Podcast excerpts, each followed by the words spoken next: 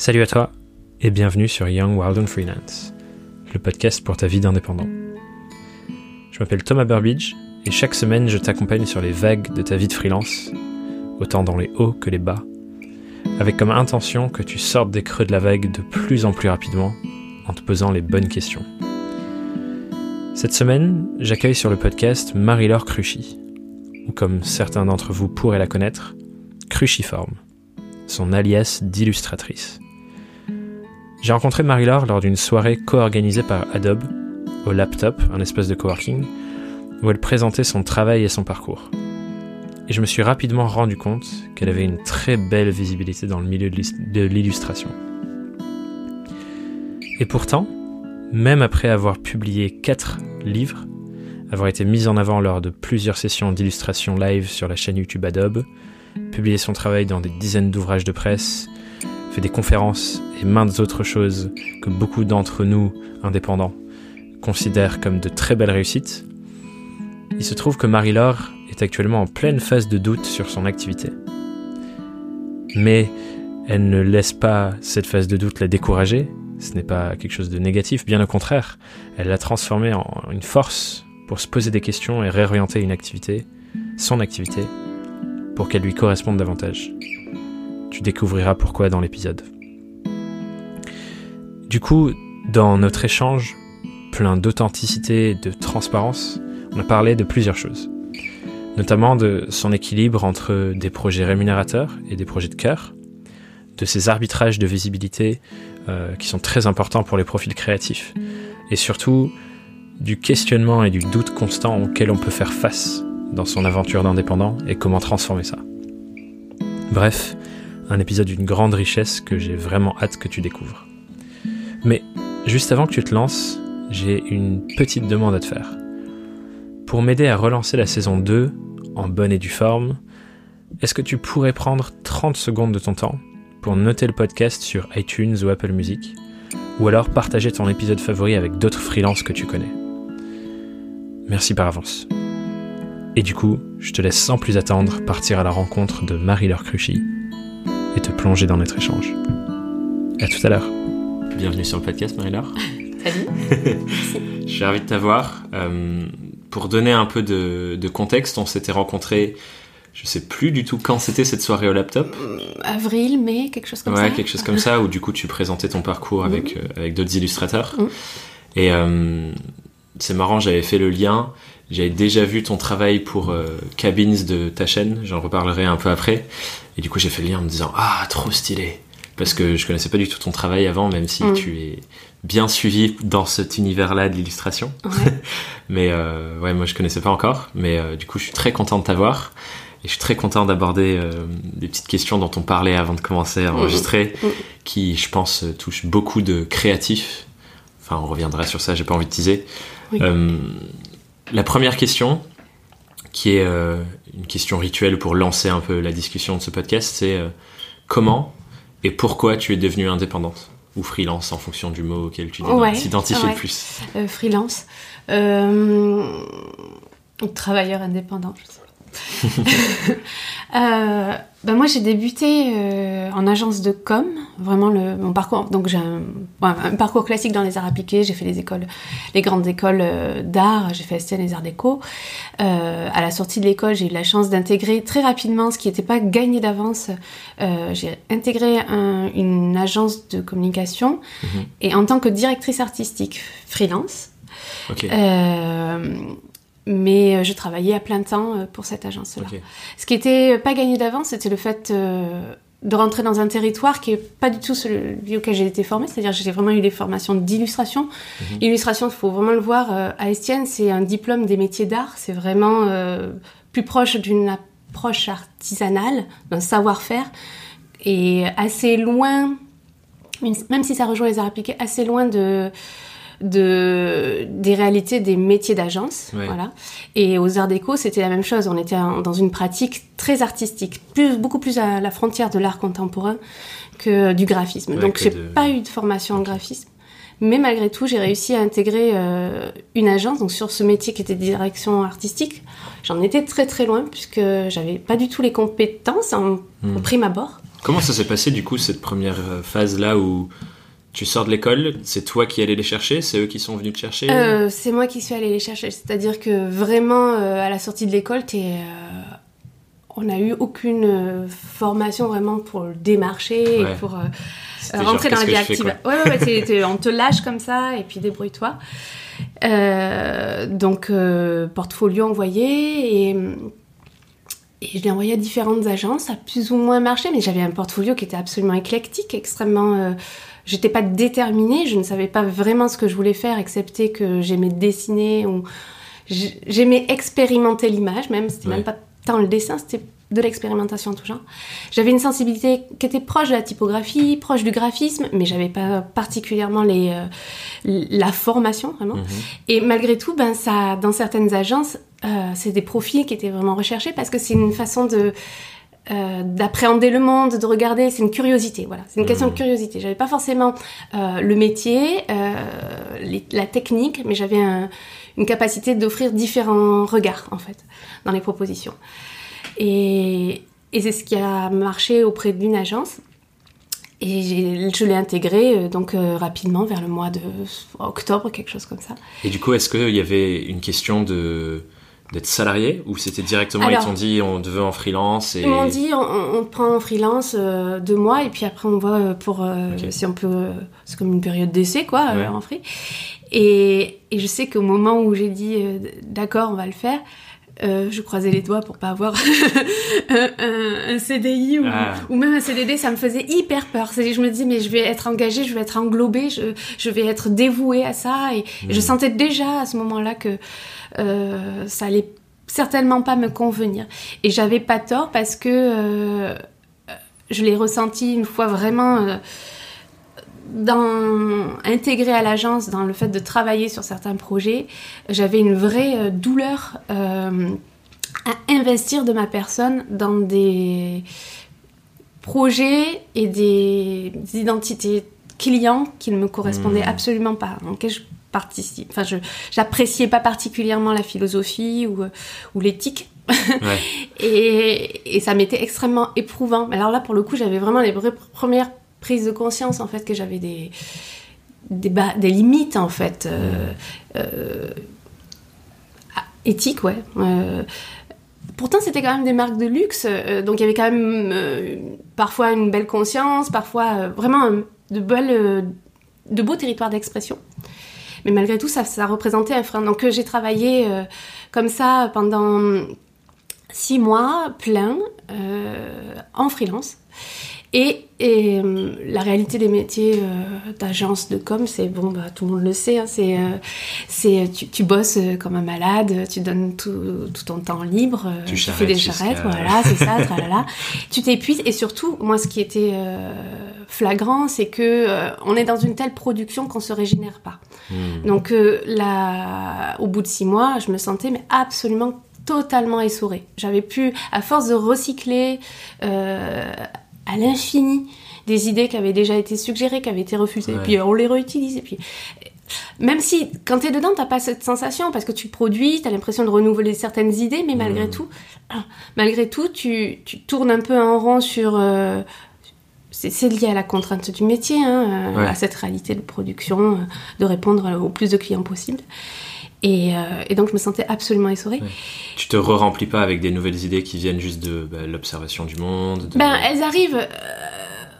Bah t'es dans une telle production en fait que t'as pas en fait, c'est assez étrange parce que tu es dans une excitation, parce que à la sortie de l'école, tu vraiment.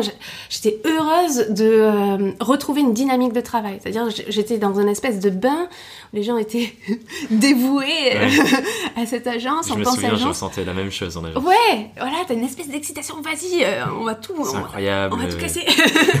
et puis, mais tu te rends pas compte. Une, je sais pas. Tu, quand t'es dedans, tu te rends vraiment pas compte. C'est juste quand, à un moment donné, tu prends un petit peu de recul et tu dis, mais est-ce que je suis en train de respirer là? Ou est-ce que je suis en apnée? Et je crois que je suis en apnée. Et depuis combien de temps? Depuis hyper longtemps en fait. Et est-ce que j'ai des idées? En fait non. C'est j'ai juste une liste d'idées que que, j'utilise et que je réutilise, que je réutilise. Et lorsque j'ai vraiment senti, euh, je pense évidemment c'est un moment donné où j'ai fait une petite pause. une petite euh, voilà un petit break euh, juste de vacances là, j'ai vraiment réalisé qu'en fait, euh, non, ben, je, je, m'étais perdue, j'étais en train de me perdre, je savais pas où j'allais, je savais plus vraiment ce que je faisais là, et il fallait absolument que je me recentre sur moi. Donc, euh, j'ai senti assez clairement à ce moment-là que euh, travailler en entreprise, j'allais pas, ça, n'irait pas, ou en tout cas, j'avais pas le profil, j'avais vraiment cette, cette indépendance, ce besoin vraiment de, de travailler sur ce mes convictions mhm. euh, sur ce qui me plaît, essayer de développer mes propres projets. Euh, peut-être que j'avais aussi à cette époque-là euh, des ambitions fortes, plus, plus déterminées, peut-être même encore qu'aujourd'hui, je sais pas. donc, ouais, voilà, une soif. Ouais, je pense que c'est ça. Une soif de s'exprimer soi-même et de s'affirmer. J'avais une place très euh, avantageuse dans l'agence, c'était, on me l'avait présenté comme ça, et dit voilà, on a, on a trois graphistes DA, enfin vous êtes trois, et il y en a deux qui feront les propositions attendues du client, et toi tu seras là pour faire les propositions, pour éduquer les mmh. clients. Ce qui était tout à mon honneur, ça voulait dire vraiment que j'avais quand même une, une, marge de manœuvre euh, plutôt... large, quoi. Ouais, large, euh, un bel espace assez ouvert, et, euh, et que ben voilà, c'est assez honorable. Sauf que, bah, évidemment, mes propositions ne passaient jamais. Elles étaient là pour un peu décorer euh, l'ambition de l'agence. Voilà, on peut faire ah, ça. c'est génial ça, mais on va prendre notre oui, voilà, idée. Bien évidemment, bien évidemment. Donc forcément, ça génère un petit peu de frustration, et... mais extrêmement instructif. Super instructif de, de passer par là, euh, de connaître euh, la dynamique au sein d'une agence, de savoir comment mm. les, euh, les, directeurs de création gèrent la relation entre le DA et, et même les chefs de projet et l'agence, enfin ou le, le, client quoi véritablement. Donc ça a été extrêmement formateur et euh, très bénéfique pour moi euh, lorsque je me suis mis euh, vraiment à me recentrer sur moi en tant qu'illustratrice. Du coup ça c'était à la fin de ces six mois? Ouais, à la fin de ces six mois, un an. Ouais c'est ça. Après j'ai continué à travailler avec d'autres agences. Mais sur un autre rythme? Sur un autre rythme, voilà, plus, ponctu... enfin, plus ponctuel, ouais c'est ça. Et c'est à quel moment du coup tu te dis... Parce qu'aujourd'hui, de ce que j'avais compris au laptop, tu travailles de moins en moins avec les agences, c'est très ponctuel maintenant Oui, c'est... Enfin, comment dire je travaille vraiment, euh, je suis vraiment appelée en tant qu'artiste. Lorsque je travaillais euh, à cette époque-là, et même jusqu'à, enfin, on va dire pendant euh, 3, 4 ans, hmm. bien, j'ai travaillé, j'ai développé mon portfolio d'illustratrice vraiment vers, vers d'autres territoires, vers la presse, vers l'édition. Euh, et lorsque j'étais appelée dans les agences de, de communication, c'était quand même plus pour mes, ma capacité, même en tant qu'illustratrice, à m'adapter à différents styles, mhm. euh, à répondre à différents cahiers des charges, euh, un peu comme un graphiste est capable de le faire. Et, euh, et, petit à petit, en développant mon portfolio, vraiment d'illustratrice, il y a une patte qui a commencé à se mûrir véritablement. Et, euh, et, progressivement, ben, les agences faisaient maintenant appel à moi en tant qu'artiste. C'est-à-dire que mmh. vraiment, euh, ils, veulent, ils, voulaient vraiment euh, que mon univers soit la valeur ajoutée. On vient chercher toi, ton univers, et on va pas te dire, ben, ouais. change. Ce qui est quand même assez gratifiant, en fait. ça veut dire que la progression est plutôt bonne et et, ouais, et la reconnaissance commence à se mettre en place. Enfin, moi, je l'ai ressenti, euh, je l'ai ressenti comme ça. Est-ce que ça, ça a toujours été ton objectif? De te dire, j'ai envie d'avoir mon univers, qu'on vienne me chercher pour Marie-Laure Cruchy ou Cruciforme en fonction de... Ouais, alors j'ai toujours été assez partagée, moi, dans la définition euh, de mon métier. C'est-à-dire que, euh, je te disais, l'illustration euh, Estienne, c'est un diplôme des métiers d'art, donc on est à la frontière euh, de l'artisanat. Aux arts déco, euh, il y a une espèce d'ambiguïté où c'est plutôt de le dessin en tant qu'art contemporain. Et puis avant ça, moi j'ai fait un bac art appliqué et l'art appliqué, c'est vraiment euh, un cahier des charges et voilà, répondre et s'adapter à un cahier des charges. C'est finalement le bac, c'est ce qui m'a le plus déterminé, le plus forgé, forgé mon esprit. Et, euh, depuis voilà, depuis ça, j'ai vraiment cette, cette approche, cette approche artiste appliquée, c'est-à-dire vraiment, euh, certes j'ai un univers, mais j'essaye de vraiment euh, construire mon univers en fonction des différentes demandes, des, voilà, différentes commandes pour euh, correspondre à une attente. Euh. ça me fait penser à, alors je sais plus le nom du magazine, mais il y a une couverture que tu as faite où c'est ton style mais dans un verre de vin. Euh, je sais plus exactement ce que c'est le nom du magazine et, cette œuvre-là, mais là je, vois ce que tu. perdu le nom aussi. C'est pas grave. tu as trop de clients, c'est une bonne chose. c'est une très bonne chose. Mais là, je vois clairement ce discours-là où tu as ton univers, mais tu t'adaptes au sujet et tu le transparais dans, euh, enfin, dans, dans, le verre de vin, tout ce qu'il y a derrière cet univers-là. C'est ça. Clairement, là, on voit cette approche-là et c'est pas juste, euh, ok, euh, je te fais mon univers, boum, voilà ta couve. Ouais, ouais, ouais. Moi, je, j'ai beaucoup, beaucoup, beaucoup de respect pour pour ces illustrateurs qui ont choisi leur camp et qui ont qui ont dit, bah moi, je, je suis illustrateur, je suis là pour pour, pour, développer mon univers et, hmm. je suis un peu je suis un artiste. Euh, je suis pas là pour faire des concessions. Euh, j'ai beaucoup de respect pour eux parce que euh, parce que j'étais comme ça au début. Et que j'ai un peu lâché j'avoue.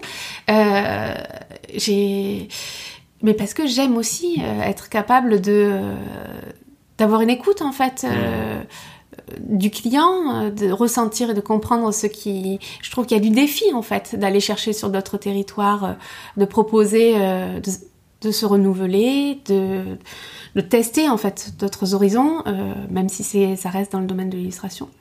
Donc le fait de faire des concessions ou de, de, de jongler comme ça avec des clients, avec des marques ou, ou, mmh. des entreprises, moi je, je m'y retrouve quand même. J'ai besoin de cette, euh, ce va-et-vient entre une recherche euh, artistique plus personnelle, ou en tout cas euh, dans l'édition, développer, toucher à des problématiques qui, me, qui me tiennent à cœur, ou des, voilà, des questions d'univers personnel. Et un travail plus appliqué, voilà, à un marché, à une réalité du monde de l'image, parce que l'illustration, pour moi, ça va vraiment au-delà c'est ça qui est formidable, c'est qu'on est vraiment euh, sur, on peut être présent sur de nombreux territoires qui vont de l'artisanat, l'art contemporain et l'art appliqué. Donc c'est, euh, si on est capable ou si on aime, euh, ne serait-ce si on aime, toucher un peu tout ça, on a un énorme, ça ouvre vachement le champ des possibles et les champs pour pouvoir vivre de son métier, en fait, de son travail. Est-ce que, du coup, tu parles de ce va-et-vient entre des projets qui sont plus à toi? C'est peut-être là où tu retrouves un peu la part artisanale dont tu parles. Et des projets clients. Est-ce que ce, cet, équilibre, tu l'as trouvé dans tes projets d'édition que tu mènes pour toi? Oui. Et les clients d'un autre côté, c'est ça un peu ce va-et-vient, comme ça se matérialise pour toi? C'est exactement ça. Donc en gros, pour l'édition... Euh...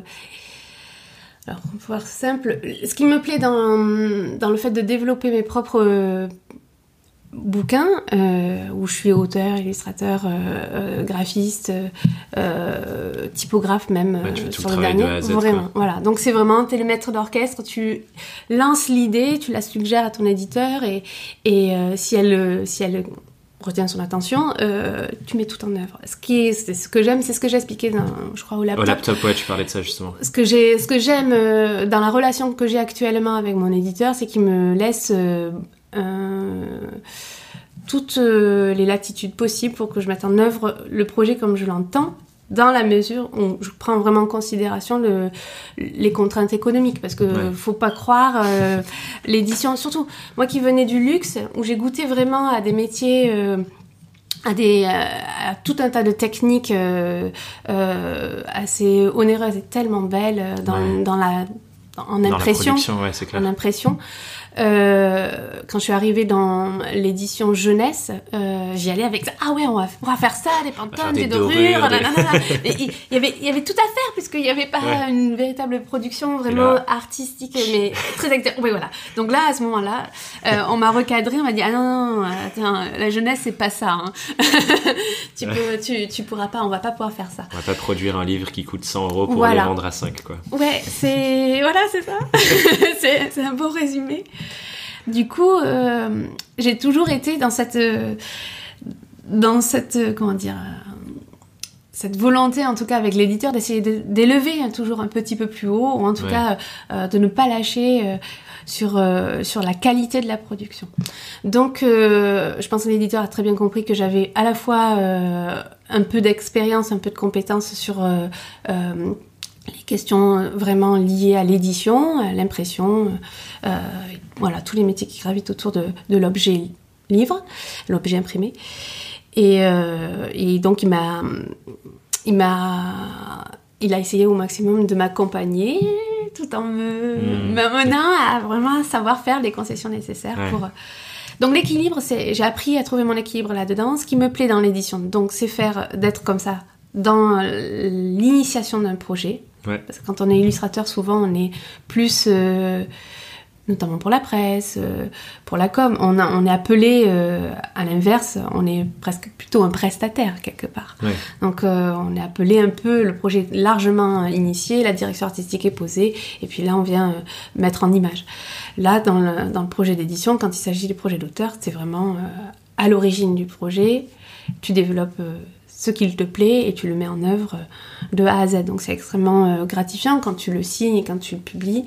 Euh, l'objet qui existe, le fait d'être en rencontre avec le public, c'est vraiment euh, un retour immédiat du, public en fait. Alors quand tu es en presse ou en communication, tu le rencontres jamais véritablement. que ce soit le client ou le public, tu tu le rencontres jamais. Donc c'est extrêmement gratifiant quand tu fais un livre dont tu es fier ou satisfait véritablement euh, de toute cette réalité-là, euh, les salons. Hmm. Euh, c'est. T'as l'impression de faire quelque chose utile. Ouais. Véritablement utile. J'avais. Je pensais venir sur ça plus tard, mais on va y venir maintenant. comme on a dérapé sur, sur ça. T'en as combien de livres que t'as fait toi-même? J'en ai fait quatre. Ok. Euh, je me trompe Non J'en ai fait quatre Non, c'est pas toi. Colorama, c'est le dernier, je vois que tu partages. Colorama, c'est le dernier, exactement. Et euh, du coup, ma question, c'est euh, si, imaginons que je, suis un, jeune illustrateur, j'ai l'envie aussi d'aller vers l'édition, de travailler pour l'édition, mais aussi de faire mes propres projets, ce serait quoi les, les, les premières étapes que tu me recommanderais de faire? Aujourd'hui, j'ai mon style, j'ai envie de faire un bouquin c'est quoi le début? Et peut-être tu peux raconter comment ça a commencé pour toi aussi. Ouais. Euh, Moi, j'ai ma, technique, c'est vraiment. Euh, c'est souvent des livres dispositifs que je fais. C'est un peu comme ça que je l'ai défini, c'est-à-dire que euh, lorsque tu ouvres n'importe quelle page du bouquin, que tu es en librairie, tu comprends juste en regardant le, le principe de la double page, tu comprends quel est le dispositif qui va être le fil conducteur de l'ensemble Comme Colorama, du coup. Comme Colorama. Voilà, Colorama est vraiment fait euh, page de droite euh, une couleur, page de gauche une illustration, un texte.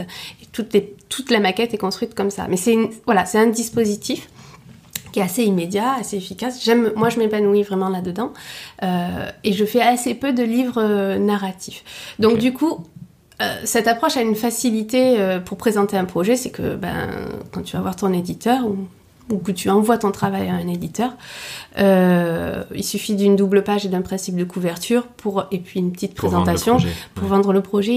Il, arrivera à se projeter. Après, il y a les questions de, de est-ce que tu veux faire un, gros volume comme Colorama ou est-ce que tu veux te contenter d'un des standards 64 pages, 48 pages? Mais ça, après, c'est une discussion. Même si ça change la face du projet, c'est quand même ça rentre dans la discussion. Le projet, il, a été compris. S'il plaît, mmh. hop, ça passe. Euh, donc moi les conseils que je peux donner dans cette approche, mais je pense que c'est valable aussi pour euh, de la création euh, de, de, de, de, bouquins narratifs, c'est vraiment développer bah, le synopsis à l'écrit, le, un principe de, enfin une double page illustrée dans son rendu vraiment idéal, comme l'illustrateur l'entend, et moi ça m'est important le titre euh, je trouve que c'est. J'ai, pour moi, un projet, il a du mal à exister tant qu'il n'a pas trouvé son titre. Mais ça, c'est personnel. Donc, bon, mon conseil, c'est trouver un titre et un principe de couverture aussi, puisque ça aide aussi à se projeter euh, mhm. dans le rendu. Mais pas aller au-delà. C'est pas. Surtout. Euh, pas tout produire avant de. Non, alors, j'ai, j'ai des exemples qui qui disent euh, en effet oui, d'autres peut-être pas. Bon, euh, on va dire que En règle générale, je pense que c'est légitime. Les éditeurs aiment mettre euh, la main dans le projet, ils aiment avoir une direction, ils ont une ligne éditoriale aussi qui et quand ils ont quand ils reçoivent une idée, euh, ils peuvent euh, accompagner l'auteur et l'illustrateur à à ils ont ils ont vraiment un regard, hein, les éditeurs. Faut pas juste, c'est pas juste, sont, sont pas juste là pour euh, publier. Donc forcément, ils peuvent les accompagner à d'une d'une part vraiment rentrer dans la ligne éditoriale, donc ce qui fait vraiment la singularité de cette maison d'édition, et puis dans la construction narrative parce qu'ils ont euh, vraiment de l'expérience et, une connaissance euh, de leur de leur cible, de leur public. Donc euh, évidemment, euh, dans ce cas-là, il est conseillé de pas tout faire parce que sinon ça va un peu bloquer et, et, ça peut être parfois un peu difficile de faire marche arrière quand l'éditeur est surtout intéressé. Avec, euh, ah, j'ai donné naissance à ça, j'ai pas envie de tout détruire. Et ça m'est arrivé plein de fois d'être dans ce cas-là et de dire ben rencontrer un éditeur, présenter un projet. J'ai plein de projets qui sont restés au placard, hein, qui n'ont mm. pas vu le jour parce que ils étaient déjà très avancés, vraiment ficelés, vraiment mûris, où chaque détail comptait. Et ça ne matchait pas. Non, parce que, euh, parce que l'éditeur, euh, il a une vision différente et il a besoin d'un dialogue en fait avec, euh, avec Du coup, tous tes bouquins, toi, t'es toujours, es toujours passé par des éditeurs, t'as jamais fait d'auto-édition?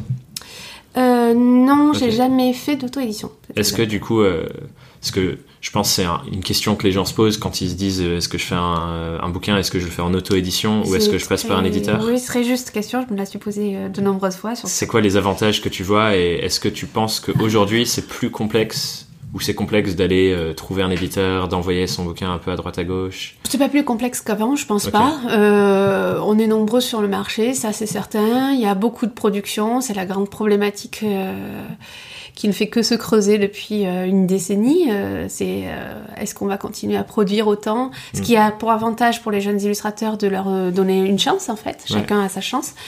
Bah, évidemment, les éditeurs, ils en profitent bien parce qu'ils disent bah, Je te donne ta chance, donc je veux pas te payer très cher, tu sais. c'est comme ça, tu sais, c'est le monde de l'édition. Ouais, tu disais de façon au laptop que c'était pas vraiment une source de revenus intéressante, de se dire Je vais avoir ça comme revenu, quoi. Non, non, faut vraiment.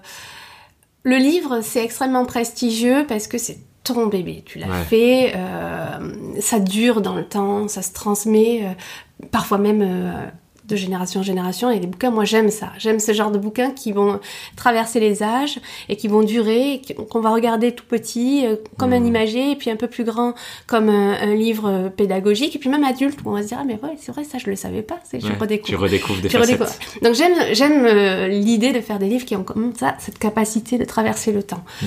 Euh, donc ça c'est comparé à la publicité, qui disparaît même... un événement.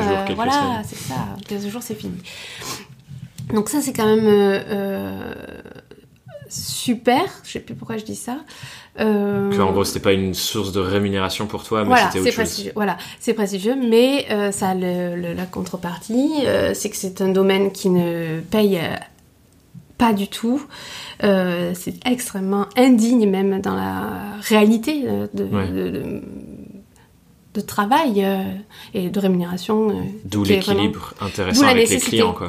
Voilà, d'où la nécessité. Enfin, pour ma part, moi, je n'ai pas voulu faire de concessions sur le, le domaine de l'édition. C'est-à-dire qu'il y a des illustrateurs qui ont, qui ont, je les respecte absolument, hein, euh, qui ont choisi ils voulaient faire du livre à tout prix et vivre du livre. Donc ils ont choisi, forcément, à un moment donné, tu dois te poser des questions de stratégie. Donc la stratégie, c'était ben, comment essayer de calibrer euh, mon univers graphique, mon travail, euh, pour qu'il corresponde à la rémunération euh, que j'en reçois. Donc comment passer pas plus de 1 à 2 mois maximum 3 peut-être, pour que je, puisse avoir une source de revenus régulier, puis faire plusieurs livres, tant de livres dans l'année pour que j'ai une pour que ça fonctionne voilà, Pour voilà pour que ça fonctionne.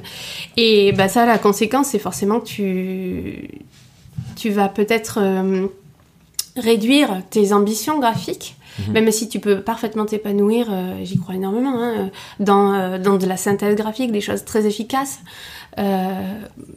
voilà, moi pour moi ça c'était un risque de faire ça et j'avais pas envie de prendre cette direction-là. Donc j'ai choisi parce que j'avais la capacité, euh, que j'avais l'expérience avec les agences de com, euh, j'ai choisi de dire ben voilà, il y a deux réalités dans ma vie, dans mon, dans mon métier. Il y a celui qui me plaît, qui est plus artistique, euh, qui est vraiment un truc de cœur euh, et de passion, qui est le livre, dans lequel je fais aucune concession, en tout cas le moins possible avec Mm. l'éditeur.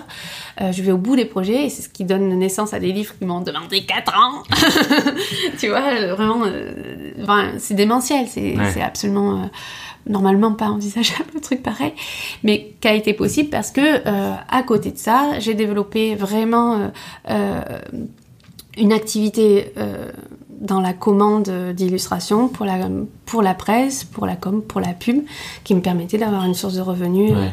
et et j'ai autant de respect pour l'un que pour l'autre, tu vois. Je, je, je dénigre pas.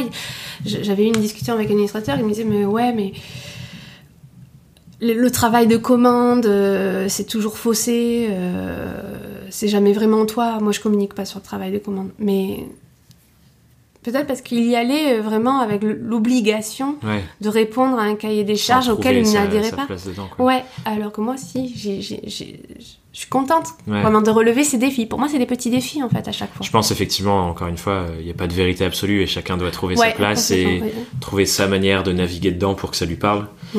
Euh, du coup, effectivement, ouais, c'est juste une question de choix personnel en fait.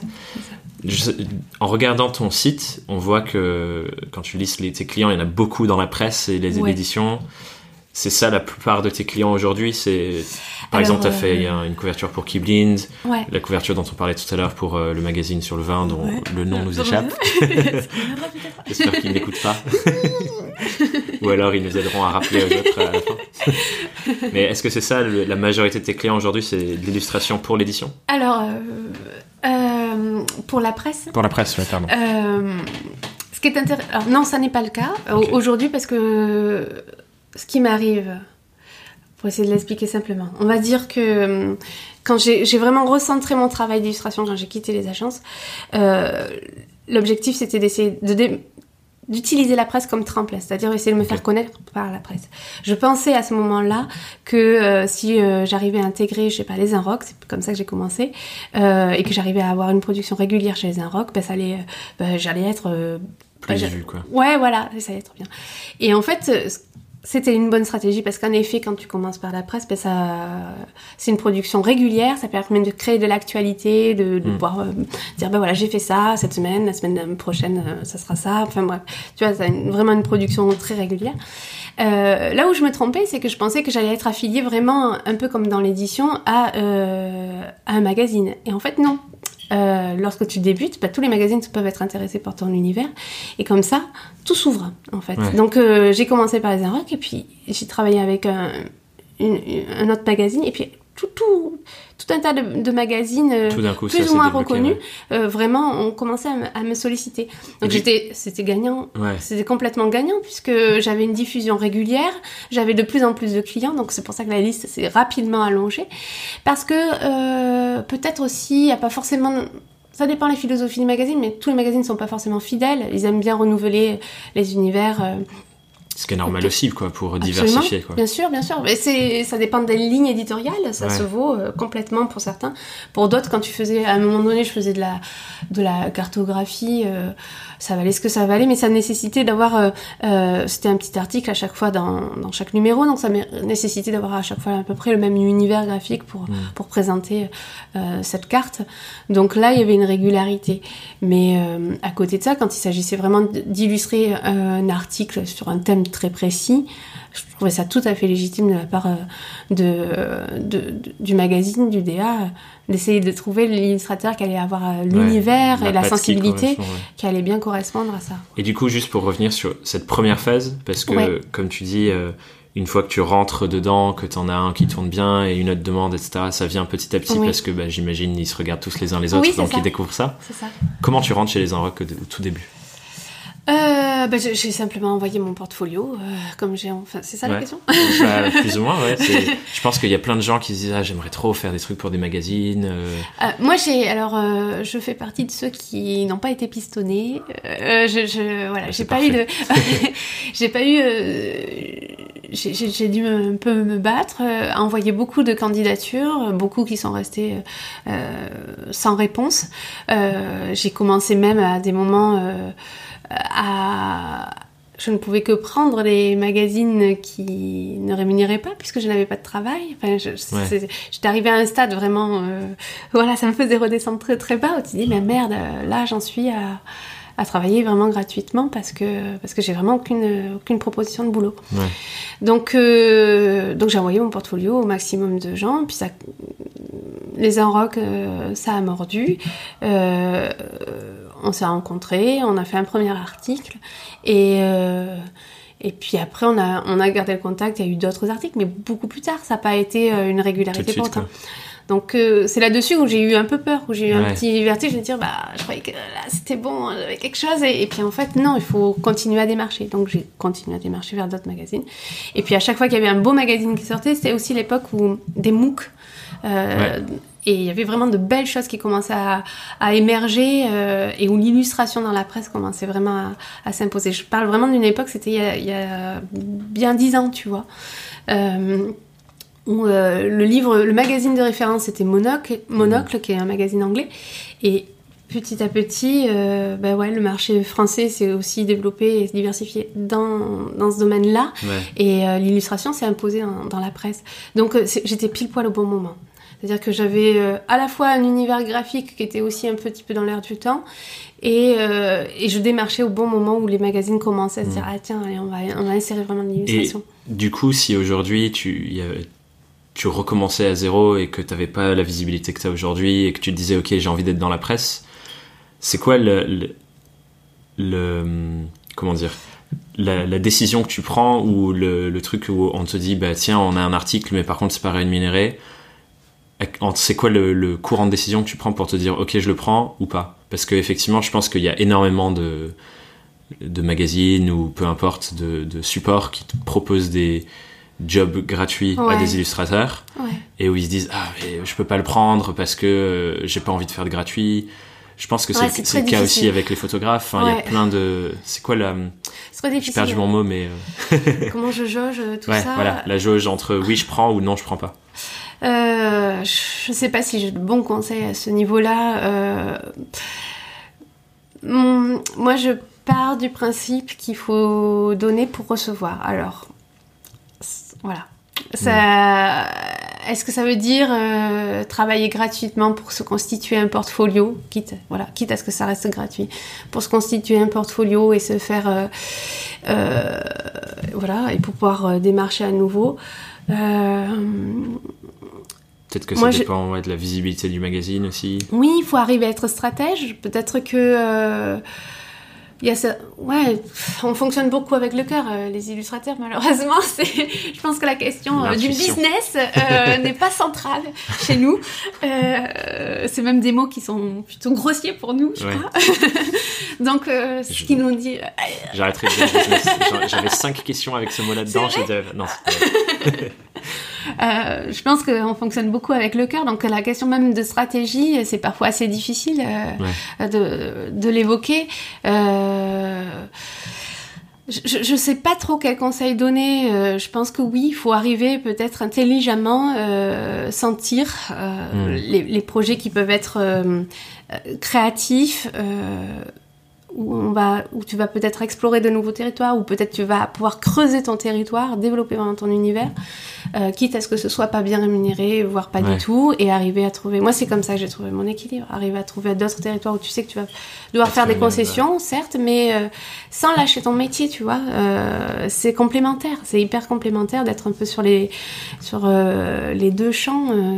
Je pense qu'effectivement, il y a, y a une vraie question de trouver un, un équilibre entre peut-être faire des concessions sur la rémunération dans certains endroits où on sait qu'avec le temps, ça va nous aider parce que clairement, euh, plus tu produis sur de la presse, plus tu vas être vu. Euh, je pense que tes livres t'ont aidé aussi à ça, à te dire en fait, regarde, j'ai fait un livre moi-même, ça c'est toutes mes illustrations, c'est un gage de de confiance et de qualité, Mm. entre guillemets, mais d'avoir des choses à côté qui Oui. te permettent de bah, pas vivre dans la rue et d'avoir ton Ouais. équilibre, d'où les autres clients que tu Ouais. pouvais mener, notamment via l'expérience en agence. J'aurais jamais fait ce livre, euh, j'aurais jamais fait Colorama si j'avais la philosophie euh, d'avoir un- une rémunération euh, digne fois, et, ouais. et mesurée par rapport au- à l'investissement que j'allais euh, euh, mener dans, dans le projet, quoi. C'est certain. Donc voilà, ça, ça confirme bien que que il y a des projets où j'accepte véritablement. euh. En fait, moi je le vois un peu comme un écosystème. euh, en- quand je travaille avec des agents, des grosses agences de communication, avec de gros clients, euh, j'ai aujourd'hui euh, j'ai moins de culpabilité à demander un gros cachet parce que je sais que ça me permettra euh, de faire vivre euh, soit euh, des collaborations avec des structures plus- beaucoup plus petites qui ont une véritable ambition euh, créative mais qui n'ont pas le Budget. le budget, voilà. Soit de travailler sur des projets de cœur et de conviction où je me dis, il faut vraiment que je le fasse, ce projet-là. Ouais. Et, et évidemment, c'est des projets où tu investis beaucoup de ta personne et de ton temps et où tu as évidemment pas de retour assuré sur ton Ouais. investissement. Donc, euh, pour moi, je me place là, euh, je prends euh, au gros pour peut-être euh, donner ou me donner l'opportunité De faire de des projets. Ouais, ouais, ouais. Et je pense qu'effectivement, quand t'arrives à. Tu disais quand t'es rentré dans les Unrock, il y a des petits trucs qui viennent derrière. Ouais, et ça grossit et ça grossit. Je pense que c'est un espèce de cercle vertueux, comme. ouais. je sais pas pourquoi j'ai l'image d'une botte de paille que tu pousses dans une colline, et au début c'est hyper dur de la pousser, c'est des- ça bouge pas, et ensuite dès qu'elle passe, ça commence à rouler de plus en plus vite. Je pense que c'est réussir à rentrer dans ça ouais. sans, euh, sans forcément bah, vendre ton âme au diable, entre guillemets, ou ne pas avoir de rémunération au début. Et c'est clair, c'est juste, je pense, plein de petits morceaux à trouver. Et quand tu trouves l'équation, ouais. là, ça déroule. C'est difficile d'avoir une, une vision claire en fait de ce que Ouais. tu es en train de mettre en place. Moi, je, je sais intrinsèquement que j'avais, je me disais bon voilà ma stratégie ça va être celle-là, ça va être la presse, mais je savais pas euh, véritablement comment ça allait euh, se construire, qu'est-ce que Mhm. ça allait m'a- comment ça allait ouvrir les, Ouais, les portes, quoi. les portes et quelles portes ça allait ouvrir. Je Bah, le un autre pas. exemple, euh, c'était une autre question que j'allais te poser, c'est euh, tout à l'heure en faisant mes recherches, je suis tombé sur des live illustrations que tu faisais avec Mm. Adobe Creative Cloud. Oui. Comment, euh, on va te donner un, exemple du coup de cette visibilité. Comment est-ce que c'est eux qui te contactent la première fois ou est-ce qu'ils t'ont trouvé euh? Euh, oui, alors là, ben, en fait, j'ai fait une, une présentation euh, avec Adobe. euh, il y a, puis- Ah oui, c'est vrai, Adobe, c'est pas Ah, Adobe. Pardon. Non, non, mais c'est vrai. Je ça. crois que c'est un vrai sujet. Je euh, crois. Je crois que c'est Adobe et moi je dis à toujours, toujours Adobe. Ouais. Bah, bref, pardon. Euh, donc j'ai fait une présentation euh, de mon portfolio il y a peut-être 3-4 ans, peut-être plus que ça, je sais plus. Et après, ça, ça a donné lieu à, le, au live. Euh, C'était en comment ils vont- 2016 les lives. euh, Donc voilà, c'était juste avant, c'était peut-être peut-être six mois avant, quelque chose comme ça.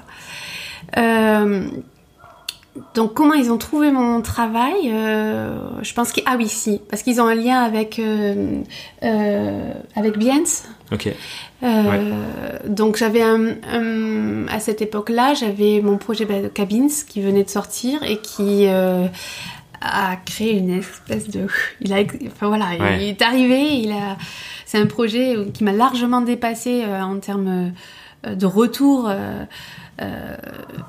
et d'enthousiasme de la part du public. Donc Mm. il, a, il a été beaucoup vu, beaucoup partagé, euh, beaucoup liké. Pour information, juste euh, pour Oui, clarifier pour les oui, auditeurs, bien Cabine, c'est euh, un projet que tu as fait avec ta chaîne, Oui. qui est un, un éditeur de, de très beaux livres. Euh, c'est comme Gestalten que j'ai des Oui. bouquins là. euh, Oui. Je crois que c'est deux éditeurs que, que j'adore. Oui. Et euh, du coup, c'était toute une série de commandes sur l'illustration de, de, de belles cabanes. Ouais, c'est ça, c'est Et du coup, c'est un gros projet. Voilà, un, gros recueil d'architecture avec une soixantaine d'illustrations qui sont des ouvertures, des pages d'ouverture qui présentent, qui permettent un premier contact avec euh, la cabane euh, d'architecte ou le, le, bât- voilà, le Ok. projet. Et euh, donc c'était un, un gros travail, un, certain volume d'univers à mettre en place. Et Ouais. lorsque j'ai sorti, euh, voilà, lorsque le bouquin est sorti, j'ai communiqué évidemment sur ce sur ces six mois d'absence. six mois où on n'entendait plus parler de moi. Parce que t'étais. euh, Ah parce que c'était euh, Production. ouais production complètement. Ok. Et du coup, euh, Adobe te repère via Behance à ce Ouais, moment-là. c'est ça. Du coup, on va remonter encore plus loin dans l'histoire. Ouais. ta chaîne, comment ils te contactent pour ce Ah, bouquin grâce à la presse. Ok. Voilà. En fait, ce qui est magique, et je suis très, euh, je suis heureuse de ça, c'est dire, ben, il y, a- des projets, je l'évoquais aussi euh, à la présentation, il y a des projets qui voient pas le jour. Il y en a certains euh, qui aussi, mais qui passent un peu inaperçus. Puis finalement, tu les as pas fait pour rien, ces Ouais. projets-là dans lesquels tu t'es vraiment investi, où tu as mis vraiment de ta personne. Même si le retour sur le coup est assez euh, enfin, pas mitigé, mais en tout cas, tu as une sensation un peu de silence et d'absence. Euh, tu les as fait. T'as as creusé un peu plus ton univers, t'as approfondi un peu ton, ta, ta sensibilité, et puis d'autres personnes l'ont peut-être vu. Et ce qui s'est passé là, euh, d'autres personnes bien placées ou d'autres personnes avec une bonne sensibilité, avec Mhm. qui tu pourrais véritablement collaborer, l'ont vu, l'ont ont senti le potentiel, euh, et ça leur a donné envie de- de- d'envisager une collaboration. Et Ouais. c'est vrai que avec euh, avec ta chaîne, c'était pas gagné d'avance puisque je faisais absolument pas du tout de d'illustration de paysages. Ouais. Euh, j'avais une sensibilité ça, certaine à l'architecture, mais pas forcément, je l'avais pas forcément démontré déjà en illustration. Et, euh, et lui, ce qu'il a repéré, le directeur artistique, il avait repéré une illustration que j'avais faite pour euh, le magazine 21, qui est un excellent magazine. Euh, un- une illustration euh, vraiment euh, de, co- enfin, de presse, quoi, pure et dure, euh, autour d'un article euh, sur Fukushima. Je m'étais vraiment, vraiment éclatée à le faire. J'avais pris beaucoup de plaisir. C'était peut-être la première fois où je commençais un peu à, intégrer du paysage, en fait, Mhm. dans mes illustrations, alors qu'avant j'étais plus... vachement plus synthétique, très minimal, très géométrique, Mhm. enfin un univers euh, finalement assez loin du quelque chose de pictural. Et il a repéré ce travail-là, il a senti le potentiel, il m'a dit, ben voilà, euh, sur cette base-là, qu'est-ce que tu pourrais nous proposer euh, euh, En l'occurrence, c'était quand même un... C'était pas gagné d'avance, puisque c'était un... J'étais en compétition avec deux autres Ouais, je- illustrateurs. ce, que, ce que tu racontais au laptop, justement, je crois, tu avais dû produire en amont Oui. et en compétition avec les gens, et ensuite ils ont sélectionné. Voilà, c'est ça. Donc j'ai. Par contre, il y a quelque chose, je sais pas si c'est le cas pour tout le monde, mais quand l'opportunité est arrivée et quand euh, ça a été à moi de faire mes preuves, euh, j'ai senti qu'il fallait pas lâcher le truc.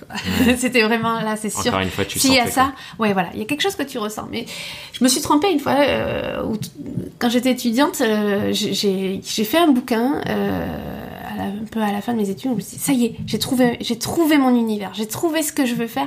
J'avais une vraie... c'était comme une évidence, vraiment, Mm. c'était ça. Et puis en fait, ça fait flop. ça s'est tombé, personne n'en a voulu. Et, et c'était très dur de se relever de ça parce que je me dis, mais en fait, je crois que c'est ça que je dois faire. Pourquoi personne n'en veut? Donc, euh, c'était très éprouvant. Mais il y a Mm. des moments comme ça où tu le sens, tu le sens qu'il faut le prendre. Et pourtant, tu vois, dès le départ, ça avait été annoncé. et Ça allait pas être bien rémunéré, une fois de plus. Même euh, vraiment, enfin voilà, euh, j'allais céder tous mes droits, ce qui n'est pas du tout normal, normal dans l'édition.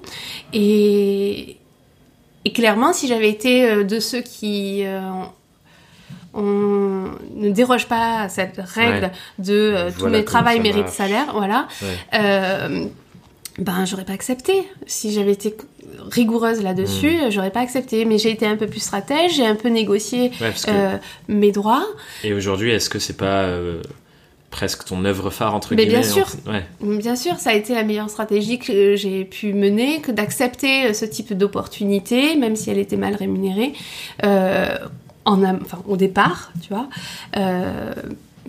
parce que euh, ça allait être le meilleur tremplin que j'allais pouvoir Ouais. avoir. Mais je, je le ressentais, mais je ne pouvais pas en avoir la certitude. Ouais. Et, euh, et lorsqu'il a fallu vraiment euh, commencer à, à parler, à communiquer sur le projet, je me doutais bien que l'éditeur, même si c'est un très bel... Je veux pas dire de méchanceté de cet éditeur, ils font de très bon travail. Mais je me doutais bien que c'est pas, c'est pas, mon, c'est pas mon projet celui-là. Ouais. Celui-là, c'est vraiment un travail de commande. C'est l'unique gros bouquin que j'ai fait en, En commande. commande. Et euh, je me doutais bien que bah, dans cette, euh, pour cet éditeur, je suis un prestataire. Même si j'ai, j'ai, on m'a donné carte blanche. C'est Ouais. quand même assez exceptionnel. On m'a dit, voilà, il y a, il y a 60 illustrations à faire. Je les ai faites. Je les ai faites euh, avec méthodologie, avec beaucoup d'échanges avec eux, mais j'ai eu mais Carte quasiment blanche, aucune, aucun retour sur les illustrations. Donc Ouais. c'était vraiment un pur épanouissement. Euh, ben, malgré tout, euh, ça restait, comment dire, euh, ah, je repère le fil, mince. Euh, ah, pardon. meilleure stratégie de visibilité. on était sur ça et le fait que oui, tu as dérogé aux règles de il faut que ce soit rémunéré, mes droits respectés, etc. Mais au fait, mais c'est devenu un peu ta référence. Dans... Ouais, c'était la meilleure stratégie que je pouvais mener de, de, de, de faire un projet avec eux. Parce que parce qu'à côté de ça, euh, j'ai pu développer aussi les tirages d'art, ce qui est une autre réalité un peu de, de mon métier d'illustratrice. C'est dire avec ben, ton, ta boutique. Voilà, avec ma petite boutique. Ça n'a pas de, c'est pas, pas une grande ambition, mais c'est extrêmement aussi là euh, gratifiant de pouvoir euh, euh envoyer, connaître les personnes qui vont exposer ton illustration à leur mur. Voilà, c'est une petite ambition, mais mais ça fait partie vraiment du plaisir aussi mmh. de la création. Donc moi, je, je, je m'y suis retrouvée euh, au long terme euh, complètement dans ce projet-là et d'avoir euh, accepté. Enfin, c'est clairement, bien évidemment, le projet phare. Alors, ça, la, contre, la contrepartie, c'est que c'est un projet qui a aussi beaucoup vampirisé tous les autres univers que j'avais pu développer en amont. Ouais, et du coup, c'est celui qui te représente entre guillemets le plus publiquement. Quoi. Ouais, c'est ça. C'est que aujourd'hui, après euh, la sortie du livre, ce qui était flagrant, c'est que la plupart des agences voulaient absolument dans cet univers-là. C'était très dur d'en ressortir, ce qui était assez, euh, pour moi, euh, oppressant. ouais. donc tu es dans une espèce de... Est-ce que je saisis cette cette opportunité qui est de dire ben voilà le bouquin je sais il, il marche il plaît il y a une séduction qui est forte. Euh, je sais que je vais avoir du travail avec ça. Est-ce que je continue à développer cet univers là qui est déjà bien campé hein, malgré tout? Est-ce que je creuse dans cet univers-là ou est-ce que euh, j'explore d'autres territoires? Parce que c'était comme ça que je me définissais au départ, mmh. comme quelqu'un qui, avait une soif d'explorer, de pas se cantonner, de pas être identifié vraiment à un univers. Ce qui, malgré moi, euh, voilà, c'est imposé. Euh, bah, c'est parfait, on revient un peu au sujet dont on parlait avant d'enregistrer. Et c'était ma prochaine question, c'est, tu disais avant qu'on lance le, micro, que tu étais dans une période un peu de doute sur c'est quoi la prochaine étape pour moi, que l'été finalement tu n'avais pas apporté les réponses que tu cherchais. Euh, ben, c'est ça le doute du coup, c'est est-ce que j'explore de nouveaux univers Oui, voilà. Ce que je te disais, c'est que j'ai le sentiment d'avoir fait le tour de quelque chose. C'est-à-dire que euh, avec les paysages, hein, ce que c'est rigolo parce que quand je revois euh, mes illustrations de cabines, aujourd'hui, je les trouve très dépouillées. Alors que à l'époque, c'était les illustrations les plus généreuses et, hmm. et, voilà riches que je, que je pouvais produire. Elles étaient vraiment picturales, elles le sont toujours, euh, et avec une richesse, une richesse euh, colorée, avec euh, un vocabulaire voilà assez foisonnant. Et aujourd'hui, en fait, ce que j'ai fait, ce qui s'est produit, je ne l'ai pas vraiment contrôlé, c'est que j'ai toujours voulu un peu plus, aller, aller un peu plus loin dans, dans la représentation, dans la qualité des détails, la richesse du vocabulaire, etc. Donc j'ai continué à faire des illustrations encore plus et encore plus, encore plus riches, encore plus foisonnantes. Et la dernière étape dans ce processus a été de travailler un peu plus la lumière, les jeux de mmh. lumière, le modelé. Et dernièrement, euh, le dernier projet que j'ai réalisé avec euh, avec euh, ah ben il y a aussi ben je pense que le, le printemps, les vitrines du printemps sont, sont, un bon exemple également. Ouais, c'est un peu dans cet univers-là, effectivement. Voilà, donc j'ai glissé de, cette, de cet univers au tout départ très géométrique, puis je suis venue vers la géométrie et le pictural, trouver un équilibre là, qui n'était mm. pas gagné d'avance, mais qui était assez intéressant en termes d'exploration. Comment être sur une illustration picturale tout en ayant une grande synthèse graphique, en gardant de la géométrie. Et puis petit à petit, continuer à glisser vers quelque chose de beaucoup plus dans la sensualité, dans, euh, euh, dans la fluidité graphiquement, donc euh, beaucoup plus dans le dessin. Et ben là maintenant, j'arrive à un, niveau de représentation où, je travaille le modelé avec...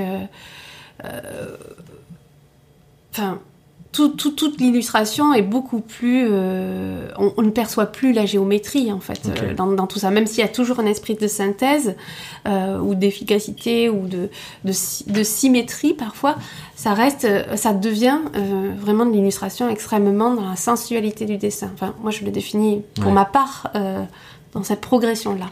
Et pour moi, ça c'est pour moi, j'arrive au bout de cette évolution. Ouais, T'as fait ce chemin-là. Ouais, j'ai fait ce chemin-là. Je le constate. voilà. Qu'est-ce que je fais maintenant? Parce que finalement, la géométrie, euh, euh, ça me détermine euh, beaucoup. C'est toujours euh, le point de départ. J'y suis extrêmement attachée. Par contre, je l'ai beaucoup lâché.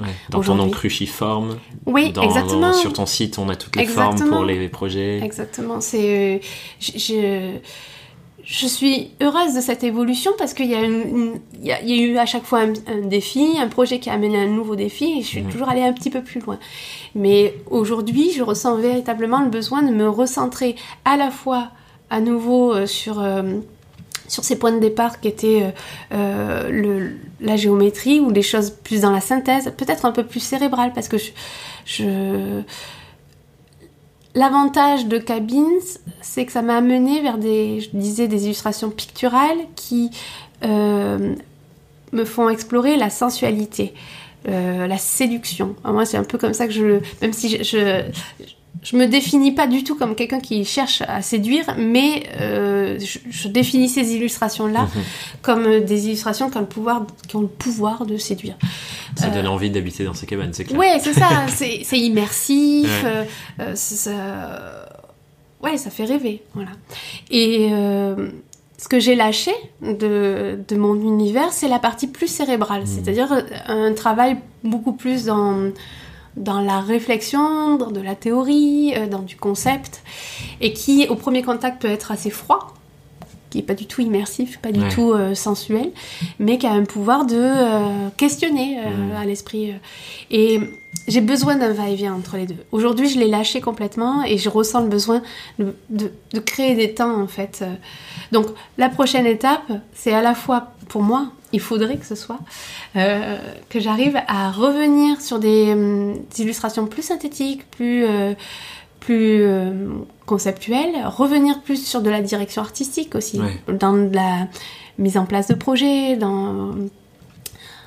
Ouais, enfin, j'ai vachement lâché ça, en fait. Ouais, une réflexion plus globale, parce que t'es... L'illustration, là, surtout dans ce territoire-là, là, je redeviens, même si c'est artiste, je ne me cantonne, mon territoire se cantonne vraiment uniquement à la création de l'image. Donc ça me manque un peu. Je trouve, je trouve intéressant et je vais avancer sur les dernières questions parce que je pense qu'on va déjà exploser le timing. Pardon. Mais c'est pas grave, c'est top parce que elle est géniale cette conversation. Mais euh, je trouve ça intéressant et je pense que c'est hyper important pour, pour tous les créatifs oui. euh, ou les profils créatifs qui sont indépendants et qui nous écoutent. C'est même aujourd'hui, t'as encore des doutes sur plein de choses. Quelle direction je prends, quel projet j'accepte. Et je pense qu'en fait, quand t'es dans un métier créatif, c'est quelque chose qui sera toujours présent. Oui. De se comparer peut-être aux autres aussi. Et je pense que la clé, c'est pas réussir à la faire disparaître, mais à mm. jouer avec et à l'accepter en fait. C'est ça, c'est ça.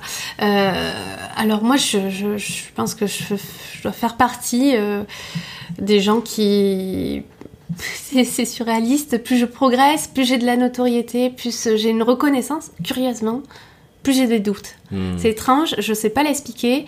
Euh, si je pense à ce que j'étais euh, euh, quand j'ai débuté ma carrière et quand ça tout juste, ça commençait vraiment à marcher, j'étais dans une euphorie et dans une, une reprise de confiance en moi très forte. Hmm. Et ça me permettait, ben de gravir des montagnes. Enfin, ça, vraiment, je sentais que j'avançais parce que j'avais cette, ouais, vraiment. Et, et, je sais pas pour quelle raison. Euh, maintenant qu'il y a une forme d'acquis, je sais pas. Je, je me remets en question et je suis capable de douter. Peut-être parce que j'ai du mal à me renouveler, parce que je suis prise en fait dans cette hmm. euh, dans cette production et que euh, et que j'ai peur de me perdre. Peut-être c'est ça qui fait qui fait que je, je doute. J'ai une phrase. Euh, en ce moment, euh, je suis en train de me reposer sur euh, ma création de contenu et qu'est-ce que je quels sont les messages que j'ai envie d'envoyer aux freelances qui suivent le podcast ou qui suivent mon activité par ailleurs. Et il y a une phrase que j'aime beaucoup qui dit le fait que t'aies pas de clients, c'est une bénédiction. Ouais. Parce que t'es pas pris dans une espèce de cage d'or entre guillemets. Exactement. Je me vois, je sais pas si c'est prétentieux, mais je me vois vraiment dans cette situation-là. Hmm. Je, je, je suis heureuse de ce parcours. Je suis très heureuse d'avoir acquis cette reconnaissance, mais je sincèrement, je le, je le dis, faut pas croire, euh, mes zones de doute, elles sont très fortes parce que je me sens un peu piégée en fait quelque part. Euh, j'ai du mal à sortir de ce territoire. J'ai des... je me pose beaucoup plus de questions que quand il y avait tout à prouver en fait. C'est-à-dire que quand j'avais quand j'avais euh, la liberté de proposer tout type d'univers parce que je n'avais pas de reconnaissance sur, Sur mon travail, univers donné, ouais. bah, je pouvais tout explorer. Mhm. Là, maintenant, je suis attendue vraiment sur un territoire et, et c'est très dur pour moi. C'est, il y en a qui s'en sortent très bien. hein. Je pense qu'il y en a qui Ouais, a savent qui très bien faire la part des choses. Et ils ont leur univers, ils adorent, ils veulent pas en sortir. Ouais. Top. Il y a ceux qui sont comme ça, il y a aussi ceux qui, qui, qui sont capables, bien mieux que moi, euh, de dire euh, non, non, non, maintenant euh, j'ai, Je ne fais plus que ça. j'ai besoin de, de, de faire une pause, je ne prends Ouais. plus rien. D'ailleurs, c'est ce qu'on avait aussi évoqué entre le, le temps entre euh, les commandes et le Ouais. temps euh, sur les projets personnels, où tu dois vraiment dire aux clients, euh, à tous les clients qui potentiellement voilà, te, te sollicitent, dire non, j'arrête, j'ai besoin de me recentrer. Il y en a qui sont capables vraiment de, de, de dire non, non, non, moi la priorité c'est moi, c'est ma personne, mon épanouissement personnel dans mon travail. Et je voudrais être comme ça. Ouais. je voudrais être capable de, de dire ben là c'est bon, je sens que je, Ouais, je sens que je me perds, je sens que j'ai fait le tour. Il faut que j'arrive à. Et- mais la réalité de vie, de travail. Bah, c'est plus complexe que ça. en ouais, fait. ouais, ouais, c'est plus complexe que ça. On va arriver du coup sur les, les questions rituelles de fin de- Ouais. d'épisode. Euh, la première du coup, et euh, je pense qu'on l'a déjà un peu traité euh, sous quelques formes, du coup on va essayer de rester succinct. Ouais. C'est euh, c'est quoi la plus grosse galère que tu as eue dans ta vie d'indépendante?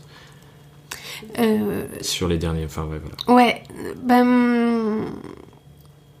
Moi, c'est une galère qui est vraiment liée au métier d'artiste, je pense. C'est vraiment euh, une crise euh, euh, de la création, en fait. Savoir une, une- une- J'ai connu une période de, de, s- de sécheresse créative de six mois.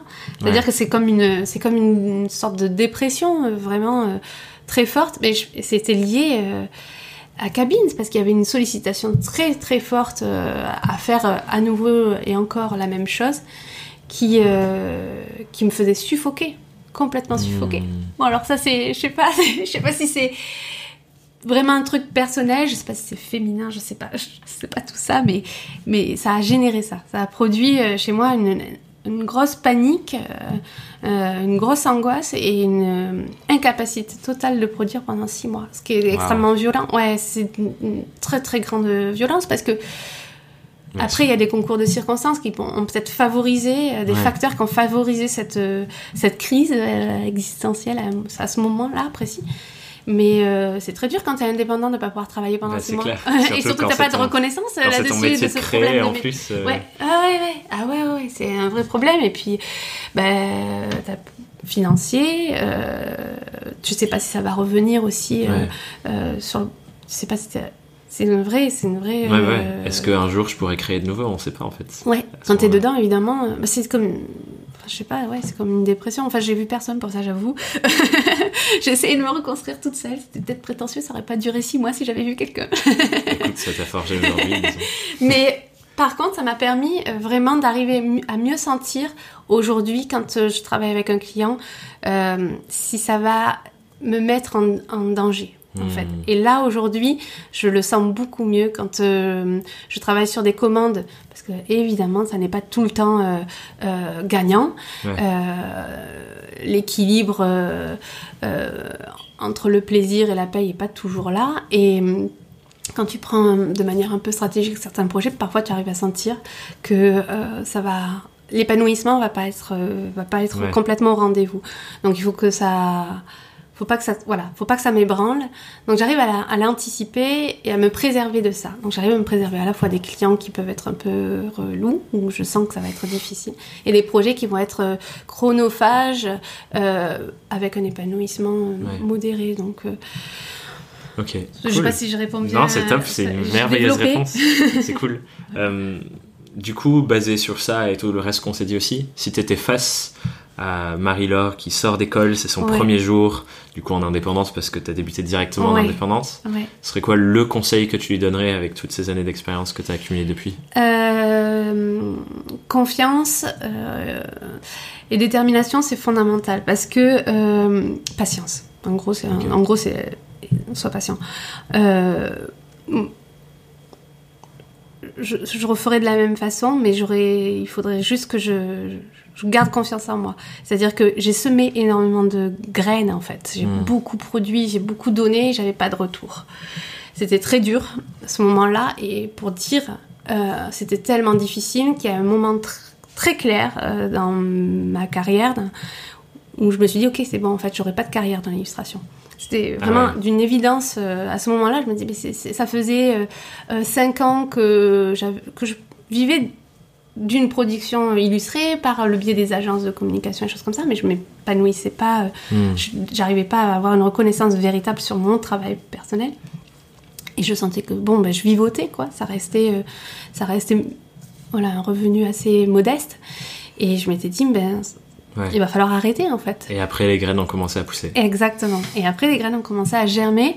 Euh, et tout, a, tout s'est débloqué en même temps. Alors, je sais pas quel, quel facteur d'influence a joué. Euh, sur ouais.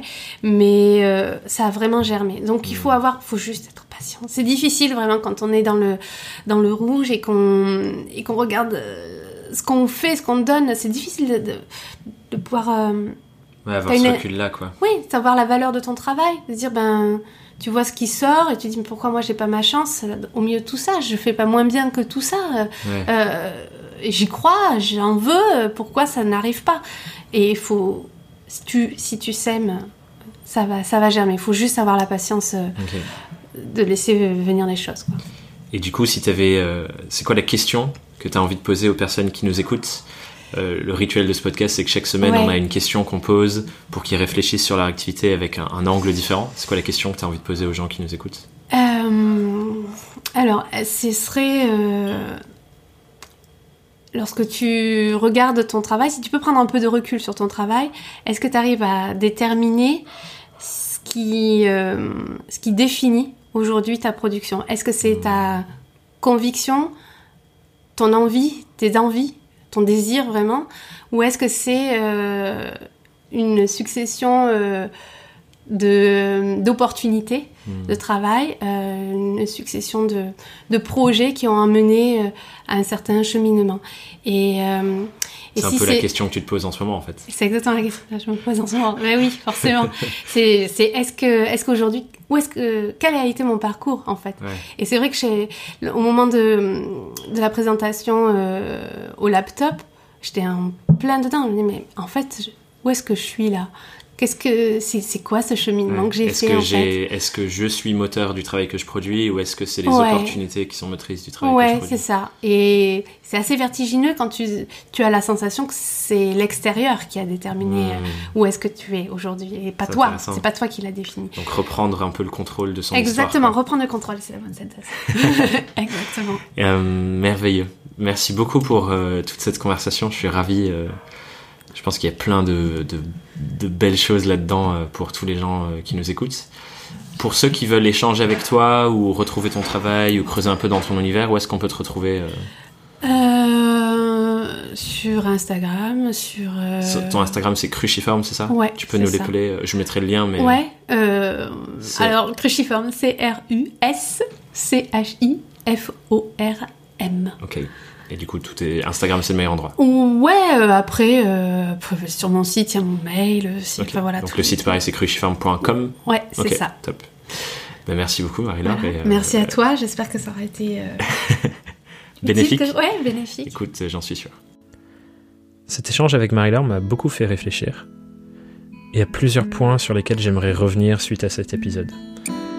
Le premier étant que douter, c'est normal c'est pas une faiblesse ou un problème en soi, c'est ce qu'on en fait de ce doute qui est intéressant.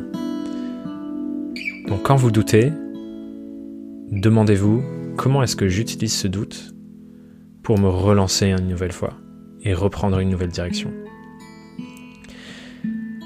Je, voudrais aller plus loin et en même temps j'ai envie de respecter le format de ce podcast pour construire une vraie cohérence sur long terme pour ce projet dont l'objectif est bien sûr de rester focalisé sur des rencontres avec des indépendants comme toi et moi.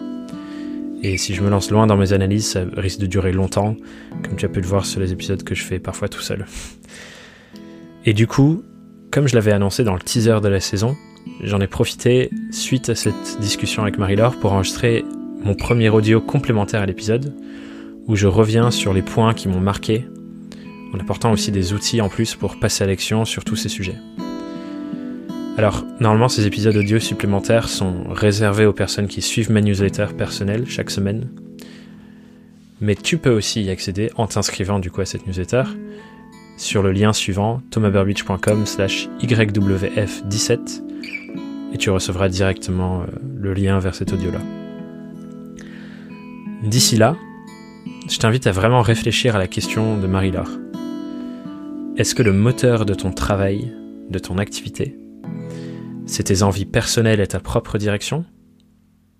Ou alors simplement une somme de missions que tu as acceptées les unes à la suite des autres? Prends vraiment le temps de réfléchir à ça. De mon côté, je te souhaite une excellente semaine et je te dis à très vite sur Young, Wild and Freelance. Bye bye